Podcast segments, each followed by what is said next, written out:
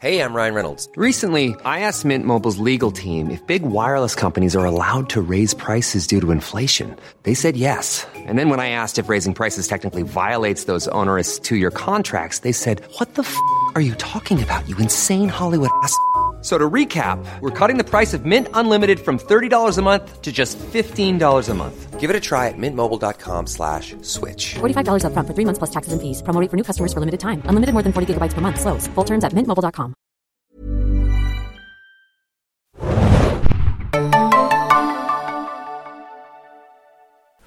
Ahoi, hoi, liebe Serienjunkies da draußen und willkommen zu einer neuen Folge von unserem Podcast. Ich bin Adam und mit mir im Abstandsstudio ist heute. Moin, moin, Hanna hier. Und ich hoffe, ich klinge diesmal nicht mehr nach Dosentelefon, denn wir haben an einer kleinen technischen Lösung gearbeitet, die hoffentlich eine bessere Audioqualität bietet, wenn wir den Zack Snyder Justice League Cut besprechen, das vierstündige Epos, das jetzt endlich herausgekommen ist. Ähm, am 18. März weltweit, nämlich ist es soweit gewesen. Bei HBO Max in den USA und bei Sky in Deutschland. Auch im Mai soll es, glaube ich, eine DVD-Blu-ray-Veröffentlichung geben. Da kann man gespannt sein, ob das kommt, aber ich denke mal schon. Ja, äh, wir haben uns beide die vollen vier Stunden gegeben. Ähm, ich habe sie auf Deutsch gesehen und dann den Anfang nochmal auf Englisch, weil der Screener so war bei mir. Ähm, aber ich denke mal, das macht nichts, ähm, weil es einfach, ja, weil es nun mal so war jetzt. Ich wollte nicht noch die ganzen vier Stunden nochmal auf Englisch gucken. Ich wollte, habe mir nur so ein paar Highlights nochmal rausgepickt. Ähm, aber kurz mal zu den äh, Rahmenbedingungen davon. Ähm, der Film wird präsentiert im IMAX-Format. Das ist ein 1 zu 1,37 zu 1 Bildformat, was ein bisschen merkwürdig ist vielleicht für manche Zuschauer, weil es so wirkt wie ein 4 zu 3 Format, wenn ihr es auf euren Großbildfernsehen schaut.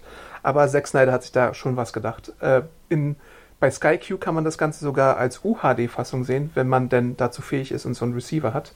Ähm, und wie gesagt, vier Stunden Laufzeit. Ähm, jo, so viel dazu erstmal und vielleicht noch ein bisschen zu den Hintergründen, weil ähm, wir wissen ja, Justice League kam eigentlich schon mal ins Kino. Das habt ihr vielleicht gesehen.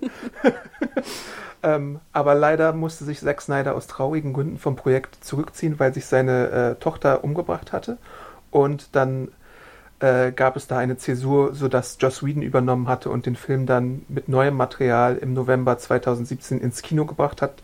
Das Ganze floppte aber ein bisschen und dann gab es äh, Gerüchte eines sogenannten Snyder Cuts, äh, den Zack Snyder den oberen bei Warner Bros. gezeigt hatte, der so vier Stunden dauerte oder sowas.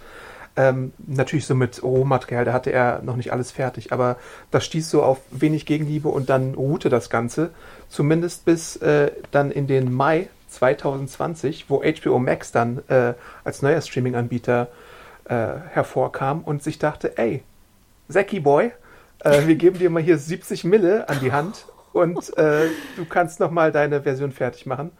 Äh, gesagt, getan. Vier Minuten wurden dann nochmal ungefähr neu gedreht und keine Sekunde von Joss Whedon Material benutzt, wie es immer wieder in Interviews hieß.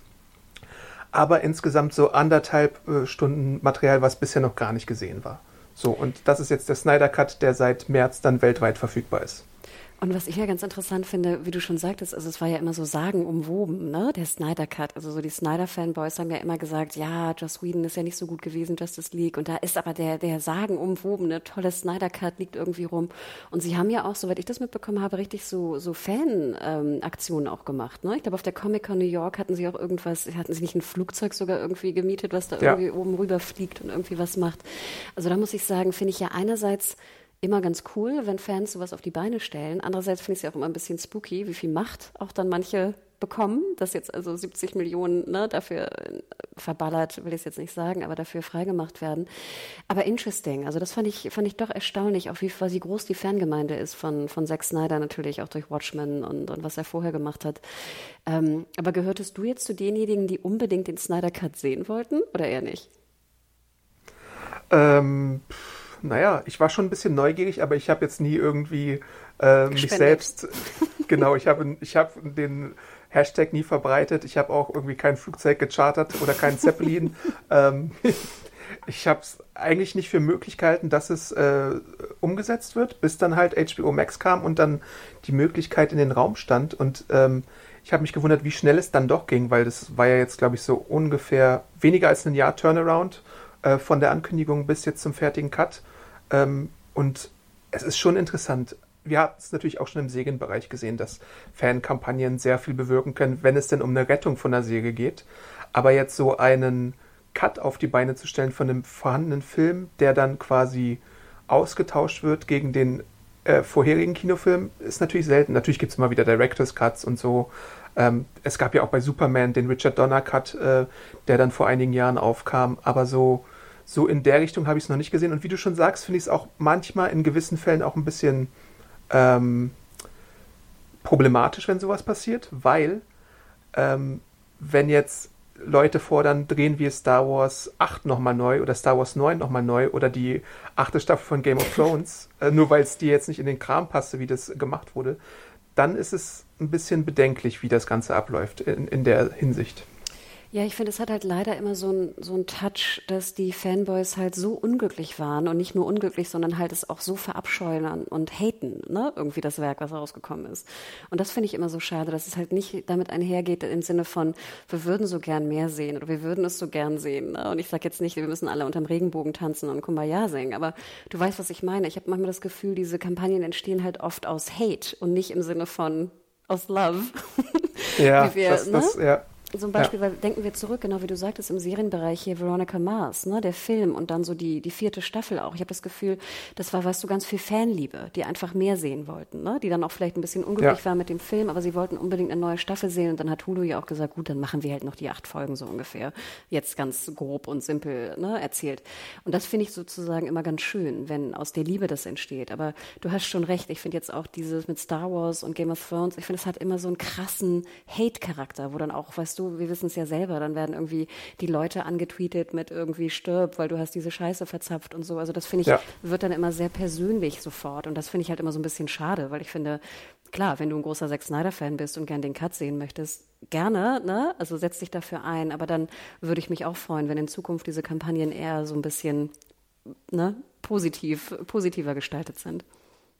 Es gibt ja jetzt auch schon wieder das erste Movement, was äh, den Hashtag benutzt, Restore the äh, Snyder Universe oder sowas in die Richtung, äh, wo dann halt jetzt die Pläne umgesetzt werden sollen, die ja auch schon in der Schublade äh, warten äh, zu Justice League 2 und 3. Da gab es ja Konzeptzeichnungen, da gibt es, glaube ich, eine Ausstellung zu.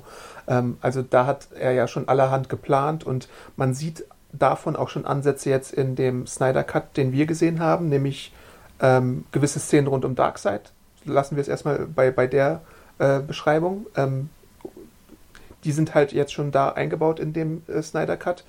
Ähm, aber er hat auch gleichzeitig gesagt, eigentlich hat er gar nicht so richtig mehr Interesse daran, einen weiteren DC-Film zu machen. Also natürlich kann sich das immer ändern, aber ich glaube, im Moment ist so seine Ansicht, äh, lass mich doch erstmal ein paar andere Sachen machen, ehe ich vielleicht irgendwann mal zurückkehre, sofern überhaupt Interesse besteht von HBO Max oder wem auch immer, dass da irgendwie äh, mehr kommt. Ja, ich bin ja auch interessiert und ich finde, das ist auch ein wahnsinnig, wie du schon eingangs sagtest, ein wahnsinnig interessanter Case, ne, das jetzt auch bei HBO Max zu sehen, weil mich würde natürlich wieder interessieren, wie viele Neukunden können sie dadurch gewinnen, ne? Also lohnt sich das für HBO Max? Denn wenn sie jetzt wirklich, sage ich mal, fünf, sechs, sieben Millionen Neukunden gewinnen sollten durch die VÖ in den USA alleine, dann wäre natürlich schon interessant, ob da mehr passieren soll. Denn ich hatte auch so ein bisschen grob mitbekommen, das ist ja vielleicht eine Animationsserie auch geplant und ich glaube, so viel können wir schon spoilern. Also wenn du mich fragst, würde ich gerne mehr sehen, würde ich sagen, nach dem Sehen dieser vier Stunden Snyder Cuts, ja, ich würde gern mehr sehen. Und das verwundert mich.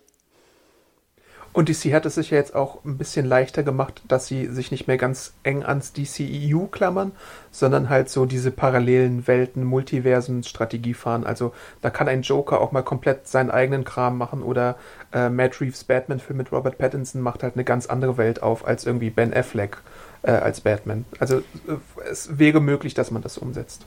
Ja, und ich, also wie gesagt, ich bin momentan, ich habe ich hab Justice League damals gesehen, ich glaube nicht oder habe ich ihn sogar im Kino gesehen? Ich muss ganz ehrlich sagen, meine Erinnerungen an den Film sind sehr rudimentär, vielleicht auch zu Recht. Also ich fand ihn wirklich ja. schlecht und hatte auch nichts danach zu erzählen darüber, weil ich ihn so furchtbar fand.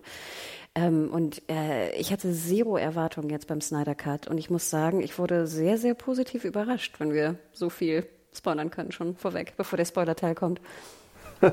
ja, wir können ja einfach mal ein bisschen in die Besprechung gehen, würde ich sagen. Ähm, wir sind jetzt relativ spoilerfrei erstmal. Ähm, ich fasse mal kurz zusammen, worum es geht. Ähm, und da werden wir Wissen benutzen, was wir von den äh, Filmen bis Superman, Batman vs. Superman, Dawn of Justice wissen. Ähm, das ist ja unvermeidlich, weil er direkt daran anknüpft.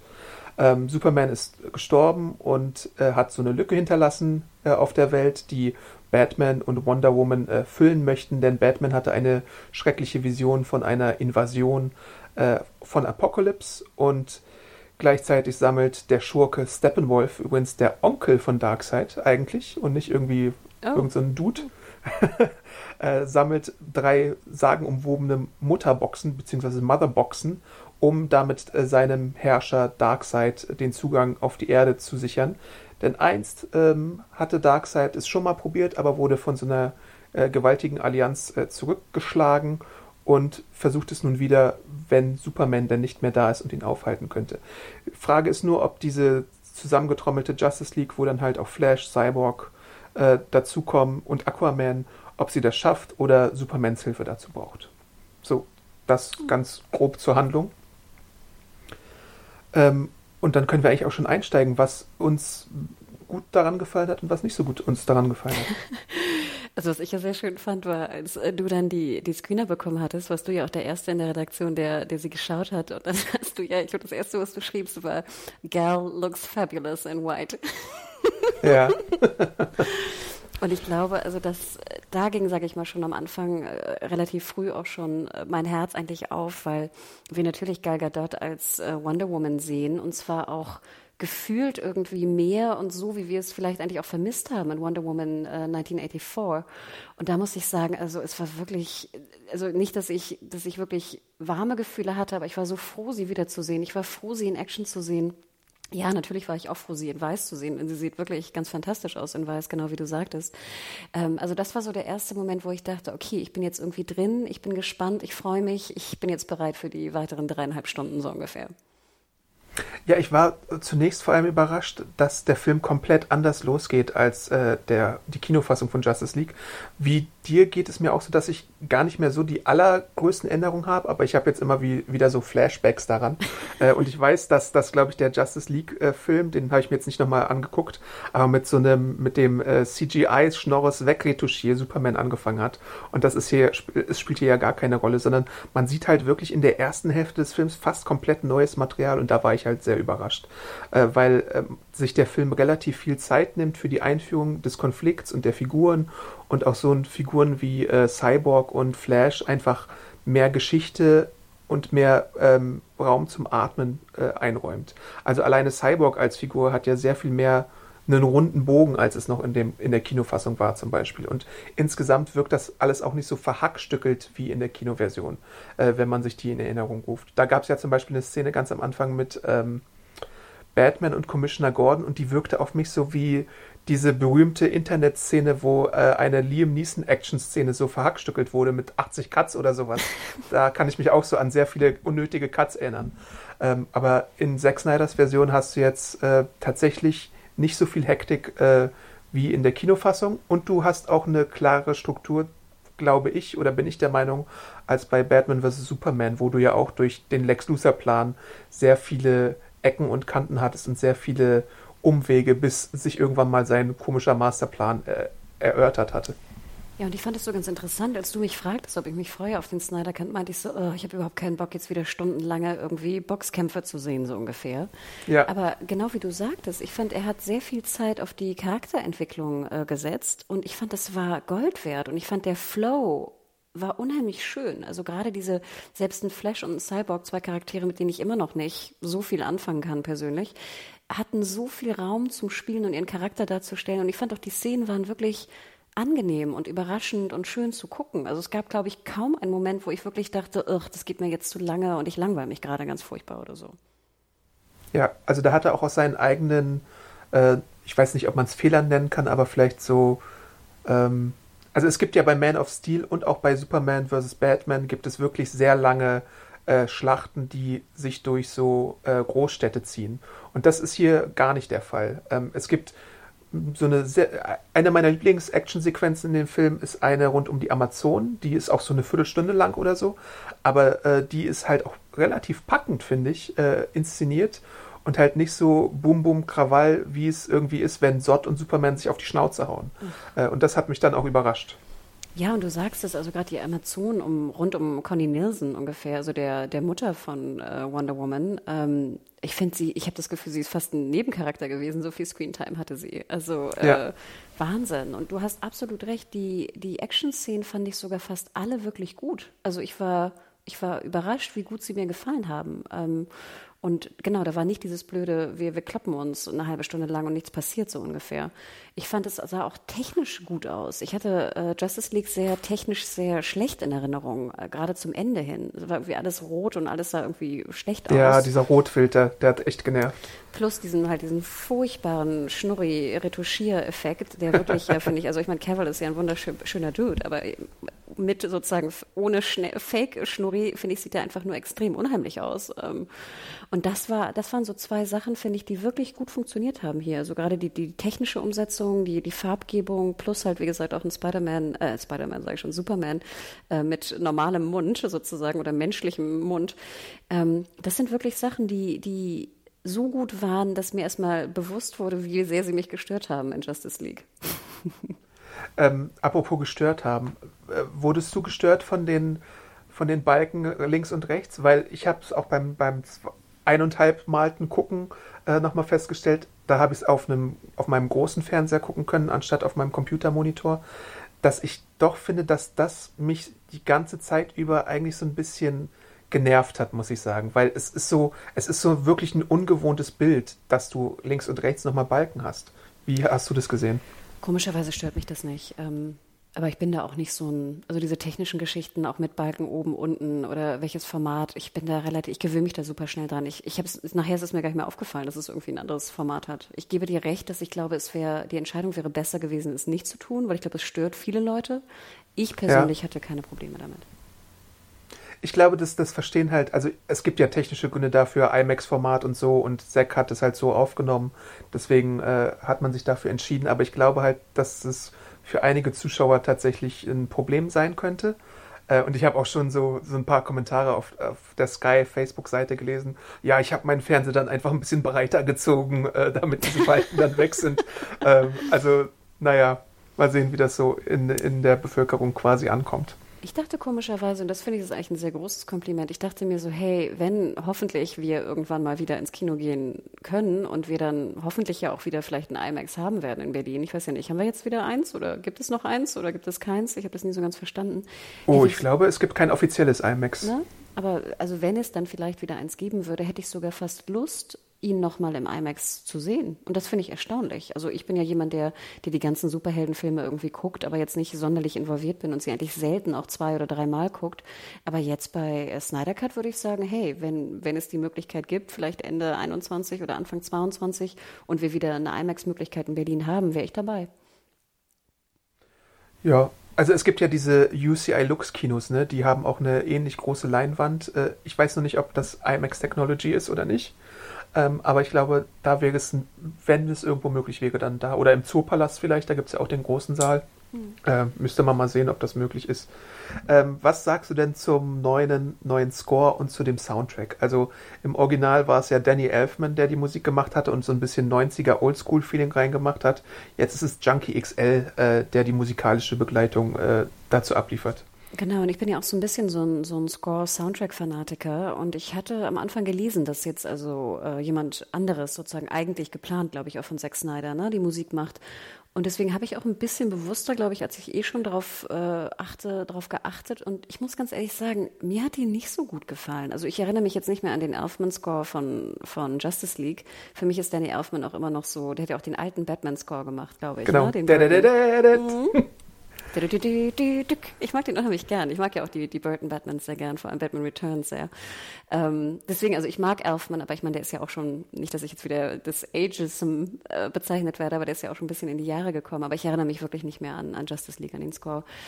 Was mich hier komischerweise störte, also er ist mir nicht positiv aufgefallen, aber auch nicht sonderlich negativ. Was mir aber negativ auffiel jetzt hier beim Snyder Cut war, dass immer wenn Wonder Woman am Ende so in den Kampf eingriff, hörtest du immer so ein Gejodel von so äh, Amazonen.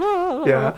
Und ich muss ganz ehrlich sagen, also ich finde, einmal ist es ja ganz nett, aber es war, glaube ich, es waren wirklich vier, fünf Schnitte und jedes Mal war Ja. dieses Gejodel da drin. Und das hat mich echt aufgeregt. Also ich weiß gar nicht warum. Ich finde es doof. ähm, Ich fand es ein bisschen geil, muss ich. äh, ich weiß nicht, das ist so ein bisschen, es, ist, es hatte schon ein bisschen eine Trash-Qualität, aber irgendwie habe ich es doch innerlich ein bisschen gefeiert, dass dieses komische Gejodel, es klang so ein bisschen fast wie äh, Xena tatsächlich. Stimmt. Äh, teilweise. Da gab es auch solche äh, Score-Momente. Ja, ich musste so ein bisschen an Witcher denken. Also jeder, der Witcher dreimal gespielt hat, ne, die äh, Ole Ole, wie auch immer es heißt, der Song, ähm, Silver for Monsters, ich glaube, so heißt der Song, oh Gott. Ähm, nein, aber ich finde ja, Adam, ich gebe dir ja recht, mach es einmal oder mach es zweimal auch gerne. Aber es war wirklich, glaube ich, fünfmal. Und jedes Mal, wenn sie im Bild war und irgendwo zuschlug oder hinflog oder was auch immer, ähm, war dieses Gejodel wieder drin. Also deswegen hatte es Ja. leider für mich äh, nicht funktioniert. Aber ja, also was den Soundtrack angeht, bin ich da wirklich relativ, ähm, ist mir jetzt nicht, wie gesagt, positiv sonst aufgefallen. Sorry. Apropos Häufung, was mir bei Wonder Woman in dem Film jetzt aufgefallen ist, in der Filmversion, dass sie ihren Move mit den, ähm, mit den Bracelets um ihren Arm, den hat sie, glaube ich, vier, fünf Mal gemacht ähm, oder probiert zu machen. Das hat sich dann vielleicht auch irgendwann mal so ein bisschen wiederholend angefühlt, aber war okay noch. Äh, ist mir nur so aufgefallen, dass es so gewisse Sachen gibt, die sich halt häufen. Und natürlich hast du in dem Zack Snyder-Film auch äh, Slow-Mo-Aufnahmen noch und nöcher drin, ähm, wo ich ja dann schon böse behauptet habe, wenn du die auf Normalgeschwindigkeit abspielen würdest, hättest du wahrscheinlich nur noch einen dreistündigen Film oder so, äh, weil es ja teilweise wirklich äh, sehr viel Slow-Mo gibt bei ihm immer. Ja, ich fand sie hier aber gar nicht so störend, komischerweise. Also es gab schon andere Zack Snyder-Filme, ich erinnere mich noch so an, an Sucker Punch und so, wo mich teilweise das irgendwie Oh mehr genervt hat. Ne? Ähm, Ja, stimmt. Aber ich würde ganz gerne mit dir noch einmal äh, über Wonder Woman sprechen, einfach weil ich ja diesen Charakter auch so wahnsinnig mag und du ja auch. Was ich wirklich auffällig fand jetzt im Vergleich zu äh, Justice League und halt im Vergleich zu den Patty Jenkins Wonder Woman Filmen. Und ich will da gar nicht irgendwie einen Shitstorm äh, vom, vom Zaun brechen oder sowas. Ich will das wirklich einfach nur einmal kurz feststellen, weil ich das so spannend finde hier. Und zwar, das ist, haben wir ja auch schon besprochen bezüglich Justice League, weil ich finde es so interessant, du hast jetzt eine Wonder Woman, Gal Gadot, und sie wird einmal von einem Mann installiert, äh, inszeniert, dann von einem anderen Mann, in Anführungsstrichen, und dann von einer Frau. Und ich fand, es war so ein krasser Unterschied, dass bei Jenkins, bei den Filmen, immer halt sehr fokussiert wird auf ihr Gesicht. Und ich finde ja, Gal Gadot hat ja auch ein wunder, wunderschönes Gesicht. Ähm, Agreed. Ne? Äh, was man auch wirklich, finde ich, also es blendet ein. Ich sage ja immer, es blendet ein. Und ich finde, das ist wirklich so, also bei den Wonder Woman-Filmen. Und hier finde ich es so spannend und es ist wirklich so genau festzustellen, dass einfach ihr Gesicht relativ wenig im Fokus steht oder Wonder Woman auch oft so im Halbschatten ist, gerade in der ersten Szene, wo sie da in diesem wunderschönen weißen Kleid zu sehen ist. Das Gesicht ist Ja. wirklich fast im Schatten. Sie ist weggedreht vom Zuschauer und es geht halt wirklich nur um den Körper. Also du siehst den Körper meist so ein bisschen die Kamera von oben, also dass man ihren, äh, ihren Busenansatz sieht. Sowieso hat sie, sieht man sehr viel Busen für, also in, norm, in normaler Kleidung von, von Oder. Ausschnitt, ja, ja. Ne? Also genau, sie trägt alle ihre Tops, haben einen Ausschnitt. Und wie gesagt, ich möchte das gar nicht, gar nicht werten. Ähm, ich schaue auch gern Gal Gadot in Ausschnitt, also ne, versteht mich nicht falsch. Ich fand es halt nur so Wahnsinn, wie auffällig das ist, einfach wenn, wie gesagt, Jenkins sie inszeniert, auch von, vom Kostümdesign her, oder wenn halt, wie gesagt, äh, Whedon slash ähm, Zack Snyder äh, sie inszeniert haben, weil auch, wie gesagt, äh, der, der Po ist im Vordergrund. Diese eine Szene, wo sie Cyborg trifft, zum Beispiel bei Justice League, war Wahnsinn. Da war so ein, so ein Zoom fast vom Po aufwärts dann ins Gesicht und das haben sie jetzt auch witzigerweise Gott. hier weggelassen, glaube ich. Also ich habe ja den alten Justice League auch nicht gesehen, aber das ist mir so krass aufgefallen und jetzt war die Szene echt ein bisschen runtergespult. Ich müsste das wirklich nochmal in die Recherche gehen. Und es ist ja so ein bisschen, man, man spricht ja oft auch in diesem Zusammenhang vom sogenannten Male Gaze. Und für mich Ja. war immer so der Male Gaze, ich konnte den immer nie so ganz fassen, weißt du? Also ich wusste, worum es geht, aber ich finde, es gibt kein besseres Beispiel zu erklären, worum es geht in Male Gaze, wenn man sich hier die Inszenierung von Wonder Woman anschaut. Genau, und wir hatten das ja auch besprochen im Fall von Birds of Prey, der ja auch von einer Frau inszeniert wurde, dass es da gänzlich anders ist als äh, bei Harley Quinn in Suicide Squad zum Beispiel. Ah, stimmt, äh, von der Kleidung Genau. her, von der Inszenierung her. Äh, das ist auf jeden Fall auffällig, wenn man mal ein bisschen drauf achtet, wie, wie die inszenatorischen Unterschiede einfach eingefangen werden. Genau, und wie gesagt, es soll nicht wertend sein oder nicht, wie gesagt, kein Shitstorm irgendwie los äh, vom Zaun brechen. Es ist einfach nur so interessant, das zu sehen, weil wie gesagt, ich, ich merkte selber, dass ich gar nicht auf das schöne Gesicht von Gal Gadot schaute, was ich bei Wonder Woman eigentlich permanent tue. Ne? Ähm, das ja. fand ich wirklich, wirklich interessant. Ähm, und hier ist sie auch so ein bisschen, ich finde, sie kommt in den Action-Szenen gut weg. Ich finde aber so in den Drumrum-Szenen ist sie so ein bisschen passiv. Fast. Expositionsmaschine ist sie ja, ne, teilweise ne, so, auch. Genau, sie, sie, sie ist so der Infodump ne, für die Zuschauer, ja. die es noch nicht geschnallt haben. Und das finde ich so ein bisschen schade, aber gut, ich meine, ich, man kann ja auch nicht alles haben. Ähm, dafür die Amazonen äh, in ihrer großen Schlachtszene sind auch sehr interessant inszeniert und da auch gar nicht so übersexualisiert, finde ich. Das, das fand ich okay.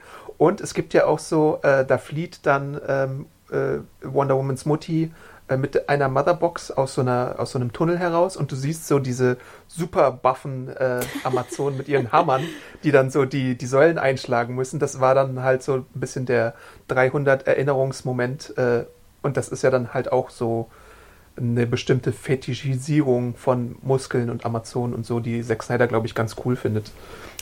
Und wie gesagt, da habe ich ja gar nichts gegen. Also schöne Oberarme, sei es von Frauen oder Männern, so guckt man ja immer gerne zu. Also da hat man ja wirklich genug hier zu sehen. Und auch, äh, was du schon sagtest, also hier Connie Nielsen, die Mutter von Wonder Woman, hat auch wunderschöne Rüstungen an. Sowieso, glaube ich, jeder, der, der Rüstungen gerne anschaut, das ist wirklich Rüstungsporn, der Film. Vier Stunden lang hast du in allen Gold- und Bronze-Variationen ungefähr eine Rüstung nach der anderen. Steppenwolf trägt ja auch so eine krass animierte Rüstung. Oh Gott ziemlich gut aussah, fand ich. Also auch ein bisschen zu viel, ein bisschen drüber, aber ähm, da waren wirklich also Rüstungsporn hoch 10. Und ich fand auch Connie Nelson, die Rüstung fand ich zum Beispiel auch sehr schön, in unterschiedlicher Art und Weise.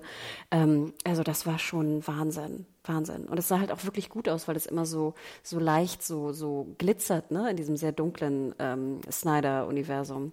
Ja, also ich war ziemlich happy ja, wurde schon Steppenwolf erwähnt, der hat ein komplett neues Design bekommen. Also die, die, das war auch einer der großen Kritikpunkte von mir im ersten Teil, was für ein Waschlappen eigentlich Steppenwolf äh, war, vom Aussehen her, vom, vom, vom CGI und so auch von seiner Motivation her. Das ist in dem Snyder Cut jetzt besser gelungen, meiner Ansicht nach. Ja, Aber gleichzeitig hat man kurz noch der Punkt.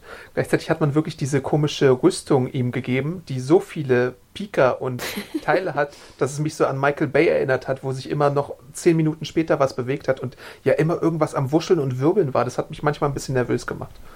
Stimmt, also du hast recht, es, hat, es macht so ein bisschen Unruhe, ne? Man, man seine Augen ja. sind immer irgendwie nie so ganz äh, entspannt. Ich fand die aber wirklich interessant, die Rüstung. Ähm, und was ich echt toll fand, war diese Szene, wo er dann vor Darkseid so kniet, ne? Und dann die Rüstung auch mhm. abhat und du siehst dann auch so die, die Haut, ne? Da drunter.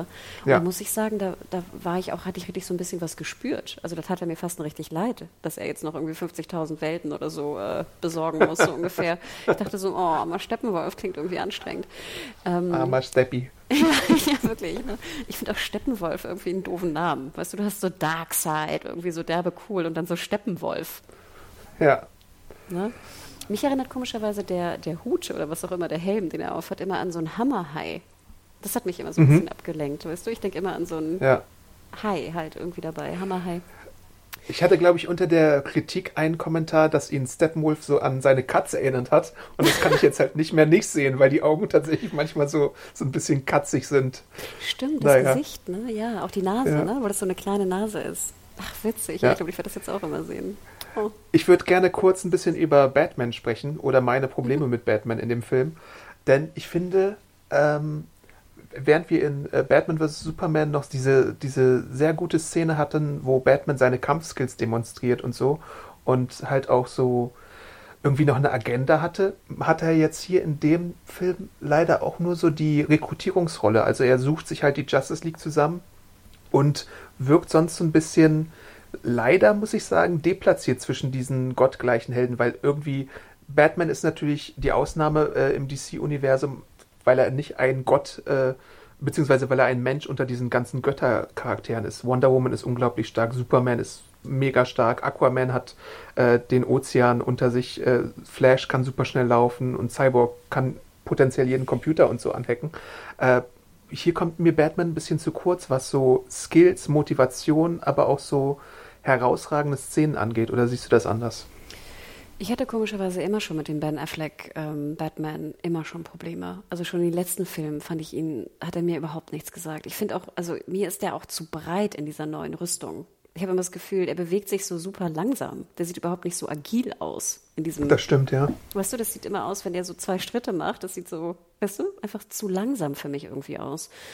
Ähm, und äh, was deine Punkte angeht, hatte ich das Gefühl, dass ich jetzt das erste Mal äh, Batman, also Affleck Batman fast am besten fand in den ganz, im Vergleich zu den Filmen vorher. Weil gerade wie du sagst, da er ja einfach von der, von der Kraft her nicht gegen ankommt, muss er ja so ein bisschen der Organisator sein. Ich fand es auch ein bisschen witzig in dieser einen Szene da in der Kanalisation. Da kämpft er ja ziemlich lange mit so zwei so komischen Bienendämonen da oder wie auch immer sie heißen. Und kriegt, die ja, ja. Ne, und kriegt die ja kaum irgendwie unter Kontrolle. Und da merkt man ja, A lot can happen in the next three years. Like a chatbot may be your new best friend. But what won't change? Needing health insurance. United Healthcare Tri Term Medical Plans are available for these changing times. Underwritten by Golden Rule Insurance Company, they offer budget friendly, flexible coverage for people who are in between jobs or missed open enrollment. The plans last nearly three years in some states, with access to a nationwide network of doctors and hospitals. So, for whatever tomorrow brings, United Healthcare Tri Term Medical Plans may be for you. Learn more at uh1.com. auch wie schwach er eigentlich ist ohne seine Gadgets. Und nachher, gut, dann macht er den Dome noch kaputt mit seinem, mit seinem Flugzeugding da. Aber das fand ich irgendwie auch okay, weil sonst hättest du ja Batman einfach auch weglassen können in der ganzen Gruppierung. Weil er einfach zu, wenn er, ne, wenn er sonst nicht, oder hättest du dir gerne mehr Gadgets noch gewünscht?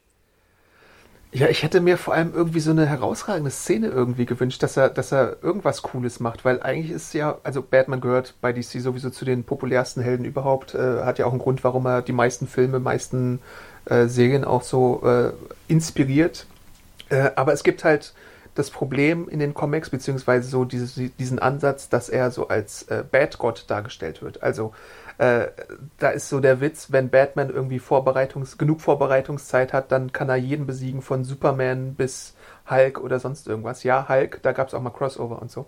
Ähm, aber ich meine, dass, dass Batman halt so viele Ressourcen hat und so, so schlau ist in den Comics, dass er halt das schaffen könnte. Und das sieht man hier in den Filmen nicht so meiner Meinung nach.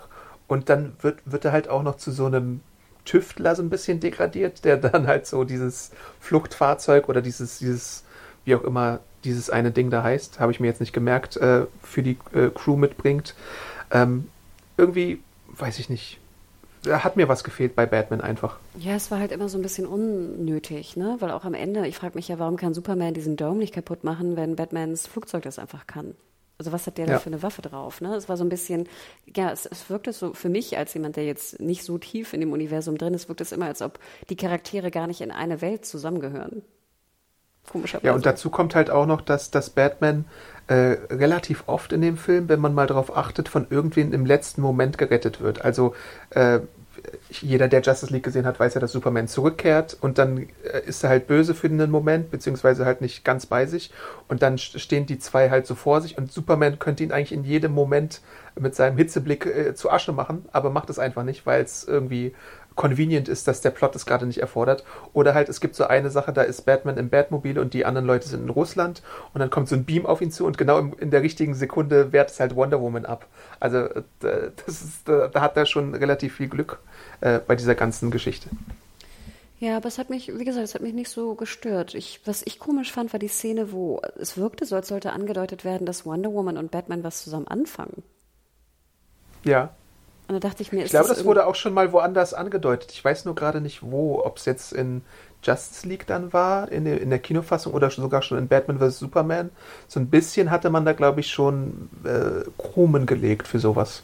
Ist das irgendwie Kanon? Also gibt es da auch Comics drüber und so? Äh, es gibt die Zeichentrickserie äh, Justice League Un Unlimited beziehungsweise Justice League. Da gibt es so ein paar romantische äh, Szenen zwischen den beiden, ja. Ähm, aber an sich sind sie, glaube ich, nicht zusammen. Es gibt Superman und äh, Wonder Woman als Paar. Äh, das ist eine andere Geschichte noch. ähm, ja, aber ich glaube, sonst Batman und, und Wonder Woman sind in den Comics selten liiert. Wer mir noch komischerweise ganz gut gefallen hat, war Aquaman und äh, wie heißt sie? Mira? Mira? Ja. Ähm, generell, als wir dann wieder unter Wasser waren, fiel mir auf, dass ich ja Aquaman eigentlich ganz gerne mochte. Also ich fand Aquaman im Kino zu gucken, war echt ein schönes Erlebnis. Also es war natürlich sehr Ich hatte auch noch mal Bock auf Aquaman tatsächlich dann nach, nach dem Film. Und ich liebe ja immer, wenn sie so unter Wasser sich so unterhalten, entweder in dieser, in dieser äh, Sauerstoffblase äh, sozusagen oder wenn sie so schwimmen und die Haare so wehen. Ne? Und man muss ja auch sagen, ich meine, Jason Momoa natürlich auch wunderhübsch mit seinem wehenden Haar da unter Wasser. Ähm, war natürlich alles so ein bisschen matter und dunkler, ne, als jetzt äh, bei Aquaman, dem Einzelfilm.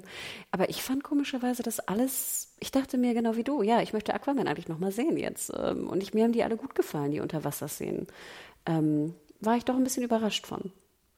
Ich, ich, war nur überrascht auch von seinen Augen, weil ich hatte die nicht so blau in Erinnerung. Ich weiß auch nicht, ob der in Aquaman so blaue Augen hatte Nee, glaub oder ob es nochmal extra ja. Kontaktlinsen waren. Äh, ist mir halt aufgefallen bei seiner optischen Gestaltung.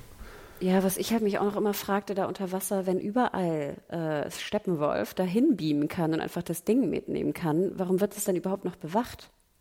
Ja, Und warum wird das überhaupt sozusagen, kannst du es auch, weißt du, wenn er in jede Höhle unter Wasser und in jeden, weißt du, hier bei den Amazonen da in die Höhle auch reinbeamen kann, dann dachte ich mir, dann kannst du es auch auf dem Feld hinstellen, die, die Mutterbox. ja. Ja, das musste man sich ein bisschen zurecht äh, legen, glaube ich. Das ganze Ding mit den Mutterboxen. Ja, ne, ich dachte auch, und das hat mich auch gar nicht so gestört. Ich dachte, das ist jetzt so das Typische, was jetzt alle suchen, ne? Und dann, who cares? Ist auch, es, ist, es, es interessiert mich irgendwie auch nicht mehr. Also ich dachte nie, oh Gott, jetzt hat er die Mutterbox, oh Gott, was passiert jetzt? Nein, also das dachte, glaube ich, auch keiner, oder, der den Film guckt. Ja.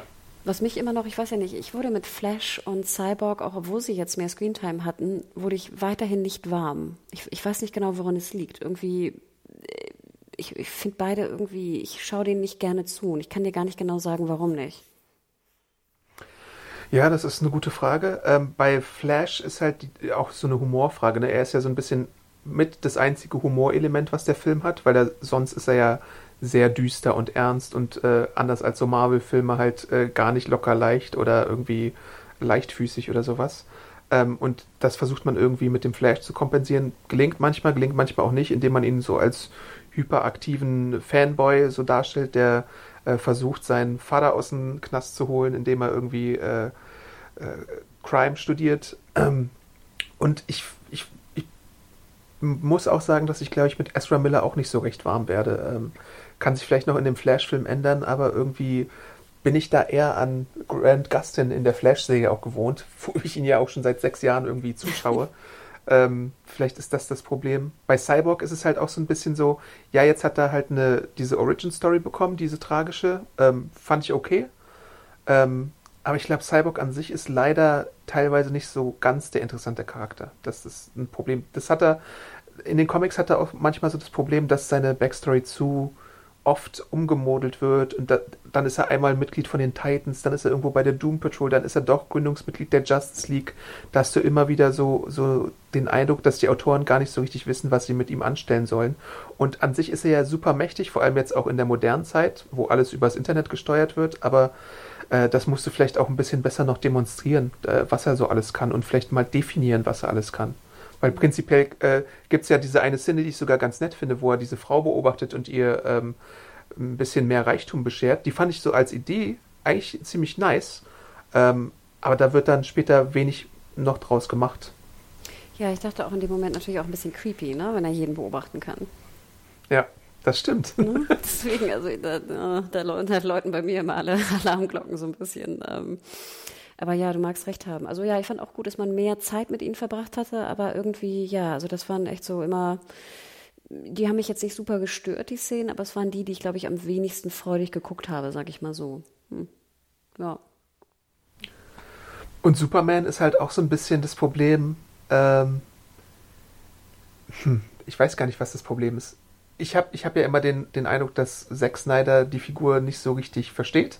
Auch wenn er den Man of Steel Film gemacht hat. Ähm, aber da hat er auch schon so ein paar Missverständnisse reingehauen. Ähm, Superman muss in meinen Augen keine düstere Figur sein. Das ist das Hauptproblem, was, was ich an den Zack Snyder Interpretationen habe. Sondern er sollte schon tatsächlich eine Figur sein, die Hoffnung verbreitet. Und das macht eine Serie wie Supergirl besser. Das macht eine Serie wie Superman und Lois besser.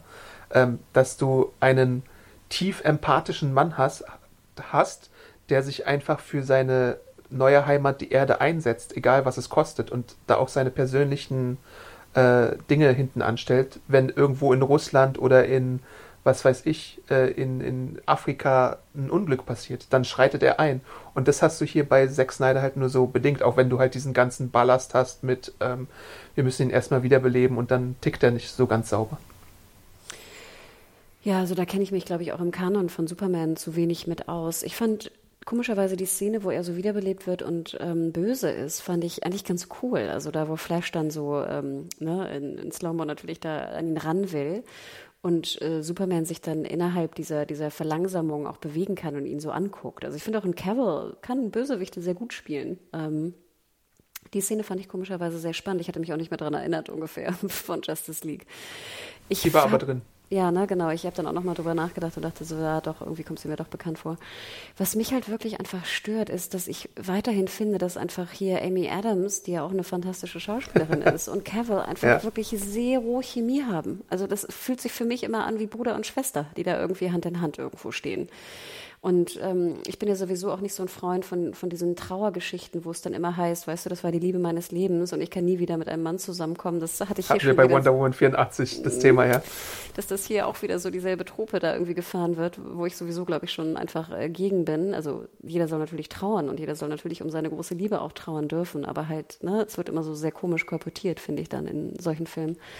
Aber hier kommt ja noch erschwerend hinzu, dass du gar nicht so richtig etabliert hast, dass die beiden irgendwie so super eng waren oder irgendwie so Deswegen. ein, das Superpaar, ne? Und dann zum Beispiel, Ja. dann treffen sie sich ja auch und dann auch, wenn sie sich küssen. Das ist, glaube ich, der, der fakeste, unerotischste Kuss, den ich seit langem im Fernsehen gesehen habe, da im Feld.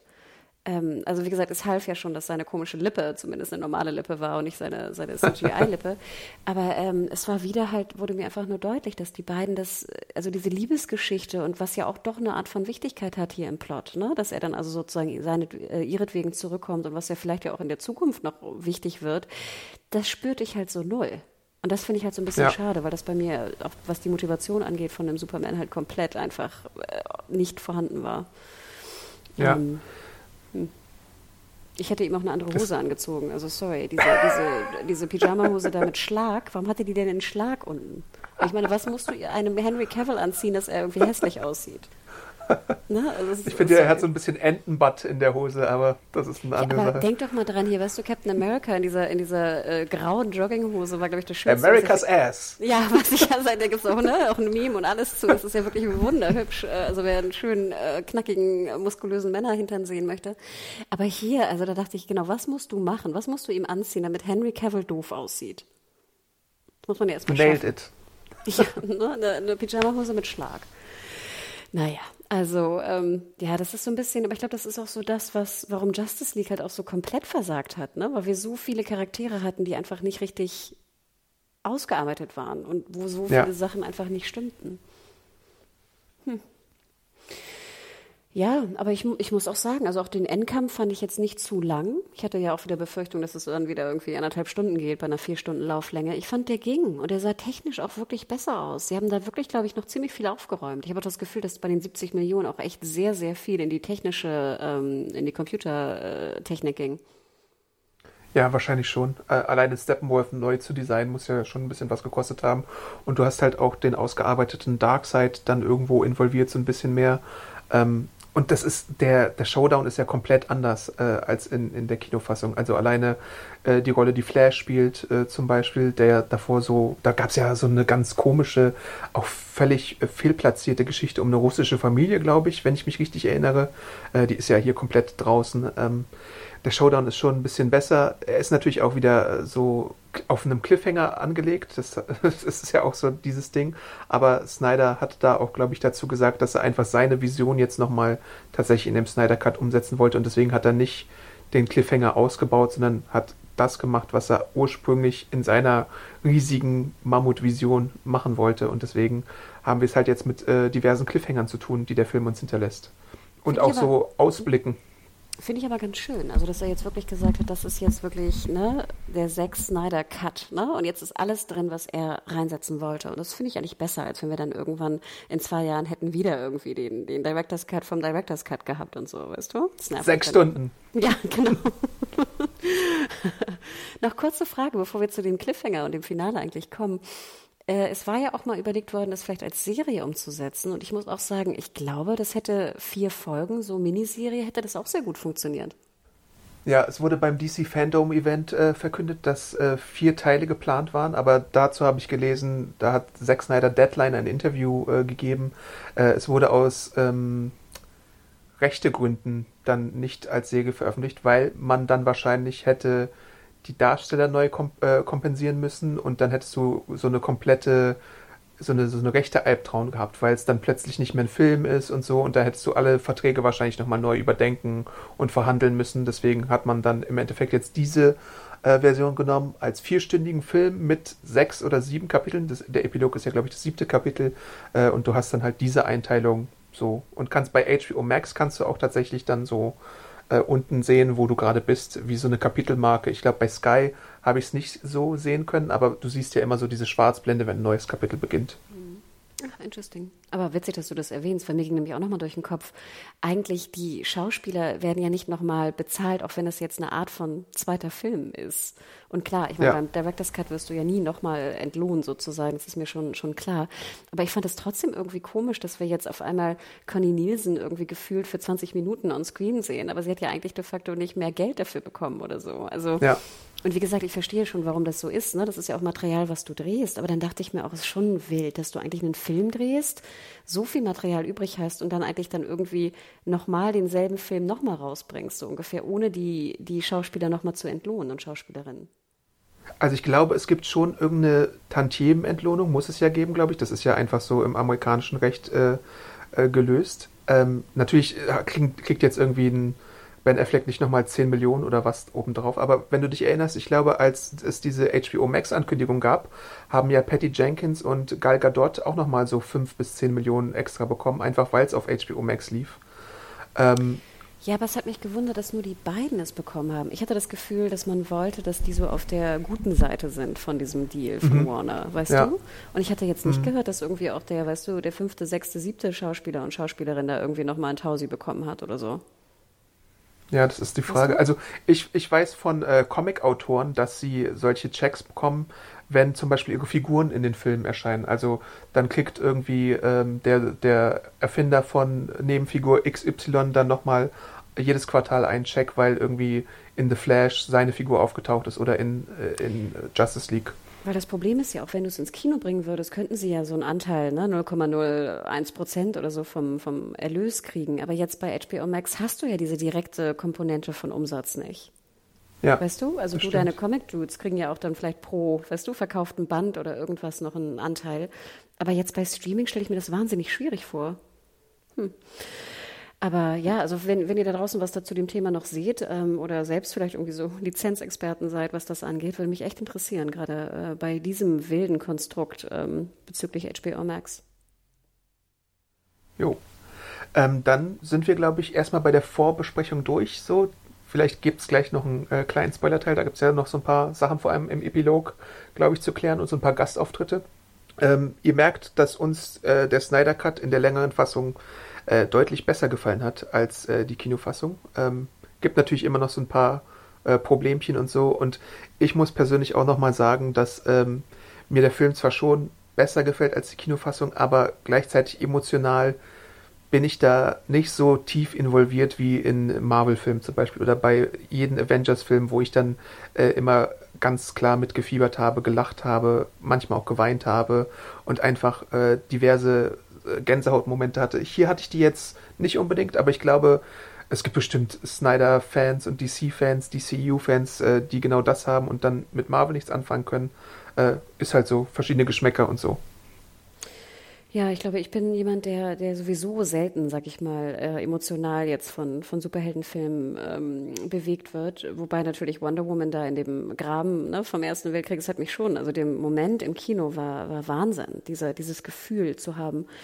Ähm, aber ja, insgesamt muss ich sagen, das habe ich, glaube ich, generell selten. Ähm, ich gebe dir aber recht, dass so das Gefühl, was man hat bei einem Marvel-Film, wenn man so im Kino sitzt oder rauskommt, man ist so, man ist so freudig irgendwie. Ne? Es ist eine ganz andere Seherfahrung. Und da gebe ich dir recht, dass natürlich hier bei Snyder ist es halt immer so ein bisschen dunkel und Depri und immer so ein bisschen zäh auch, ne? Also zäh vom, vom Ja. Pacing her.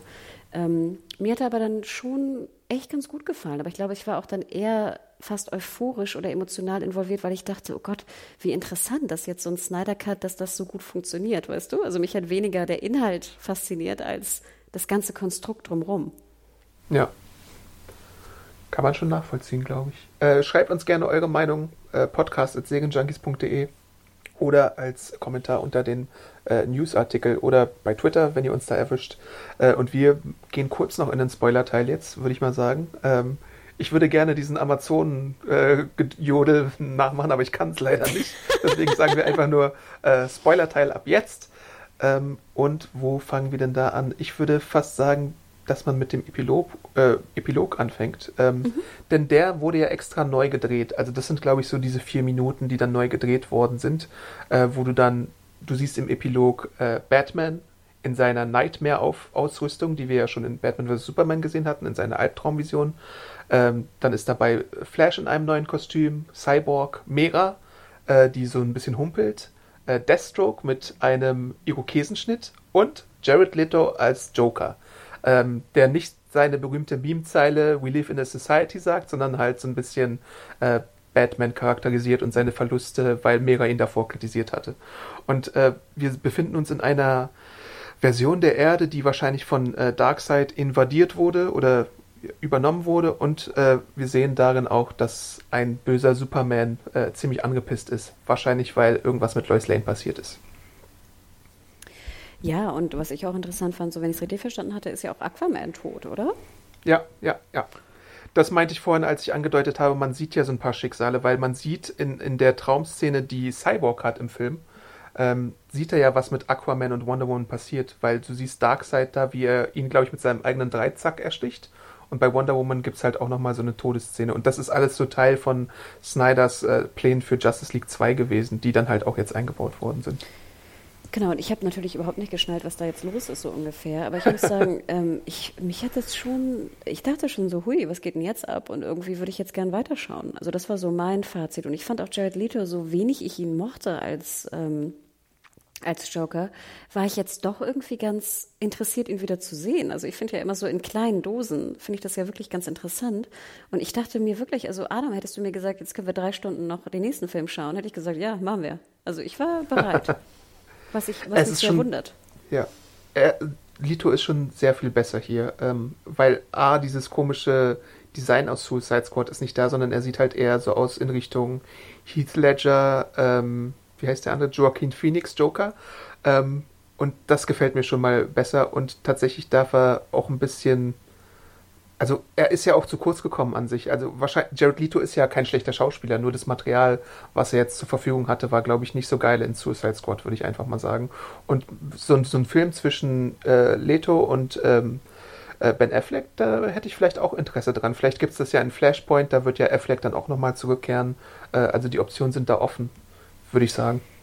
Ja, und also wie gesagt, ich war, ich war wirklich positiv überrascht, dass ich dachte, ich möchte jetzt gerne wissen, was in dieser Welt passiert und wie es vor allem dazu kommt. Es erinnert mich halt sehr stark an, ich weiß nicht, ob du es äh, gespielt hattest, äh, Injustice, das Fighting Game, nee, äh, wovon nicht. es ja auch mehrere Teile gibt. Äh, da ist es ja so, da ermordet der Joker eine schwangere Lois Lane und dann äh, läuft Superman amok. Und so ein bisschen an, an das erinnert mich jetzt diese. Da, es muss ja irgendwas mit Superman passieren. Natürlich kann er auch irgendwie äh, manipuliert worden sein von Darkseid oder irgendwelchen magischen äh, Dingen. Äh, aber es muss ja irgendwas passiert sein, dass Superman jetzt so austickt. Und äh, ich finde es ganz spannend als, als äh, Konstrukt und das würde ich vielleicht auch gerne sehen.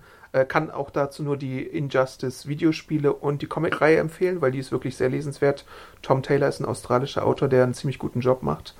Ähm, ja, und da kann man da reingucken. Ähm, ob es jetzt umgesetzt wird, ist halt eine Frage. Wir haben ja auch im Film gesehen, diese kurze Szene, wo Lois Lane ja auch so eine Schublade aufmacht und da ist, glaube ich, auch ein Schwangerschaftstest drin, oder? Genau, ja, den sieht man. ähm, also deswegen, wie gesagt, nicht, dass ich denke, dass die jemals ne, bei deren Chemie, aber okay, würde ich jetzt ja nicht wieder drauf rumreiten. Ähm, ja, aber würde mich schon interessieren. Und das Fighting Game wollte ich immer schon mal spielen. Du warst ja ziemlich begeistert davon, ne? Ja, der zweite Teil ist ziemlich, ziemlich gut, äh, was so die Story angeht. Ähm, auch man, man akzeptiert dann natürlich, dass ein alternatives Universum ist und alle sich irgendwie gegenseitig den Kopf einschlagen, aber kann man sich schon geben, wenn man äh, sowas sehen möchte. Kann man Aquaman Weil wir ja hier in der spielen? Kann man spielen, ja. Cool. Du kannst äh, ziemlich viele Figuren sogar spielen und es gibt auch noch DLC. Ich glaube, Injustice 1 gab es sogar mal umsonst, wenn man PSN-Mitglied war. Äh, also, und ich glaube, das, der zweite Teil dürfte auch nicht mehr als 20 Euro kosten, wenn überhaupt. Danke für den Tipp. Nee, ist eine gute Idee. Jetzt vielleicht mal, in, wenn Corona wieder Lockdown macht, ne, dann können wir uns bei Injustice auf den Kopf kloppen. Cool, danke, sorry. Äh, kurz noch dazu, weil wir ja im Spoiler-Bereich sind und ich würde ihn jetzt auch mal zum Gerüchtebereich äh, erweitern, denn ich hatte auch mal gelesen bei so einer Webseite wie Bleeding Cool oder sowas, dass tatsächlich geplant war, dass sich äh, und da weiß ich gar nicht, wie konkret das war, aber dass sich Batman in Lois Lane verliebt und sie schwängert in den Teilen. Ähm, und das fand ich ein bisschen merkwürdig, weil ich das immer so äh, äh, finde. Moment, waren die jemals das, zusammen im Bild irgendwie? Also unabhängig davon, wenn er, wenn er sie besuchte auf der Farm oder so. Aber haben die irgendwas zusammen gemacht mal? Nee, und es ist auch in den Comics halt komplett nix. Also es gibt so die, die äh, 90er Zeichentricksäge, wo sie vielleicht mal so ein bisschen flirty sind, aber an sich ist es nichts, was in den Comics vorkommt. Und das finde ich jetzt auch wieder so eine typische, fände ich auch wieder so eine typische Zack Snyder-Entscheidung, dass man einfach mal Dinge macht, um sie zu machen und obwohl es da äh, wenig logische, ähm, logische Basis für gibt. Weil dann hieß es, dass Lois Lane quasi der Schlüssel für alles ist und äh, dann ist es so ein bisschen unsicher, ob jetzt Batman oder Superman der Vater ist und das ist alles so ein bisschen. Hm? naja. Ja, also du, du überrascht mich jetzt. Also das würde mich wirklich wundern, weil, wie gesagt, ich war gerade so einigermaßen d'accord mit, dass äh, Wonder Woman und äh, Batman flirten, aber jetzt soll auch noch Batman mit Lois Lane flirten. Also irgendwie ist mir das, äh, glaube ich, gerade ein Tick too much. ich glaube, das wäre halt dann auch in der äh, also es wäre dann geschehen in der Zeit, wo Superman quasi schon böse war, dass die dann halt irgendwie zusammenkommen. Keine Ahnung, ich weiß die Details leider nicht mehr ganz genau, aber es hat mich auf jeden Fall verwundert. Äh, was ich auch noch ansprechen wollte, sind so ein paar Cameo-Auftritte beziehungsweise neue Figuren. Natürlich äh, Darkseid äh, spielt eine größere Rolle, das hatten wir ja auch schon erwähnt. Äh, aber es gibt ja auch ähm, einen Auftritt von äh, dem Martian Manhunter, äh, weil diese, der Epilog-Szene entpuppt sich ja so ein bisschen als Albtraum von Bruce Wayne. Und da sehen wir, dass äh, der Martian Manhunter sich um eine Mitgliedschaft bei der Justice League äh, bewirbt quasi. Äh, den, die Figur hatten wir auch schon in Sideman of Steel gesehen. Ich glaube, das ist Henry Lennox oder so heißt er. Den kennt man auch aus ähm, Dollhouse, äh, der ihn spielt. Und dann gibt es auch noch Figuren wie Granny Goddess auf Apocalypse und ähm, natürlich Desart, den wir da sehen, mit dem Steppenwolf auch kommuniziert. Und eine weitere Justice League-Mitgliedschaftsfigur äh, ist Ray Choi, der einer der Helden ist, der unter dem Namen Atom oder Atom äh, sich schrumpfen kann. Ähm, es gibt Ray Palmer und dann gibt es äh, den Choi. Ähm, das ist einfach nur so ein kleines Easter Egg, was da eingebaut wurde. Ja, ich hatte überhaupt keinen Plan, wer die sind. Ja, äh, hast du sonst noch was für den Spoiler-Teil, was dich beschäftigt hat oder was du besprechen wolltest? Ich habe gar nichts mehr, ehrlich gesagt. Ich bin, ich bin durch. Also ich bin äh, über mich selber überrascht, wie gut er mir gefallen hat. Also klar, genau wie du sagtest, äh, alles kommend von Justice League, ne? Also das äh, glaube ich, ich glaube, jeder, der Justice League gesehen hat damals, wird den Snyder Cut sehr viel besser bewerten als die, die ihn jetzt vielleicht zum ersten Mal gucken, würde ich jetzt mal behaupten. Mhm. Natürlich hast du, du hast auch eine Pause gemacht beim Anschauen, oder? Ja, auf jeden Fall. Also da kann man sich ja frei einteilen und äh, der Media Player merkt sich das ja oder man kann irgendwo nach einem Kapitel mal Pause machen. Ich habe, glaube ich, auch nach zwei Stunden eine Pause gemacht, bisschen Sport und dann ging es weiter. Ähm ja, also äh, guckt ihn euch vielleicht mal an oder gebt ihm mal eine Chance. Verratet uns, was ihr davon haltet oder gehalten habt, auch im Vergleich zur Kinofassung. Podcast.serienjunkies.de und natürlich könnt ihr uns auch bei äh, Twitter folgen. Wo bist du da zu finden, Hannah? Genau, ich bin at MediaHore, M-E-D-I-A-W-H-O-R-E. Ich glaube, ich werde noch ein paar Bilder posten von ähm, Gal Gadots äh, Hüftknochen, der sehr prominent platziert war. Ja. Äh, ich bin Awesome Art bei Twitter. Ähm, schreibt uns da gerne auch, äh, was ihr dazu haltet. Und natürlich könnt ihr auch in unser Podcast-Archiv reinhören. Äh, wie gesagt, hoffe ich, dass der Ton diesmal ein bisschen besser ist. Äh, es war ja teilweise wirklich dosentelefonisch, aber das hatte technische Gründe. Jetzt haben wir hier ein neues Setup und hoffen, dass das äh, gut funktioniert hat. Äh, ansonsten hört man sich sehr bald schon wieder, denn Walking Dead wird ja auch von uns besprochen und vielleicht gibt es auch demnächst noch die ein oder andere Überraschung. Auch mal so ein paar kleinere Serien. Du hast ja auch eine kleinere Serie besprochen, Anna, oder? Genau, ich, ich hoffe, alles ging gut mit der Aufnahme, aber mit viel Glück könnt ihr auch äh, am Wochenende gleich äh, ein sehr schönes Gespräch, wie ich finde, mit dem Kreativdirektor vom Seriencamp hört bezüglich The. Eine ganz süße, fantastische, äh, also Fantasy-lastige äh, Buddy-Cop. Comedy oder Dramedy aus Norwegen, ähm, was ein sehr schöner Binge war. Also Beforeigners, schaut mal rein und hört rein in den Podcast. Ich finde, es war ein sehr schönes Gespräch. Ähm, also ja, genau wie Adam sagte, ich glaube, da kommt noch einiges jetzt in nächster Zeit. Es geht wieder los. Und bei serienjunkies.de könnt ihr natürlich auch meine ausführliche Filmkritik äh, zum Snyder Cut noch lesen, wenn ihr das möchtet. Also lest da doch einfach mal rein. Ansonsten hören wir uns bald wieder. Bis denn. Ciao. Ciao, ciao. ciao.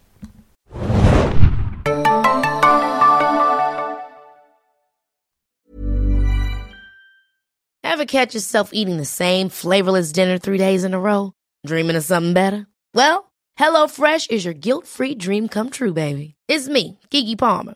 Let's wake up those taste buds with hot, juicy pecan-crusted chicken or garlic butter shrimp scampi. Mm. Hello Fresh. Stop dreaming of all the delicious possibilities and dig in at HelloFresh.com. Let's get this dinner party started.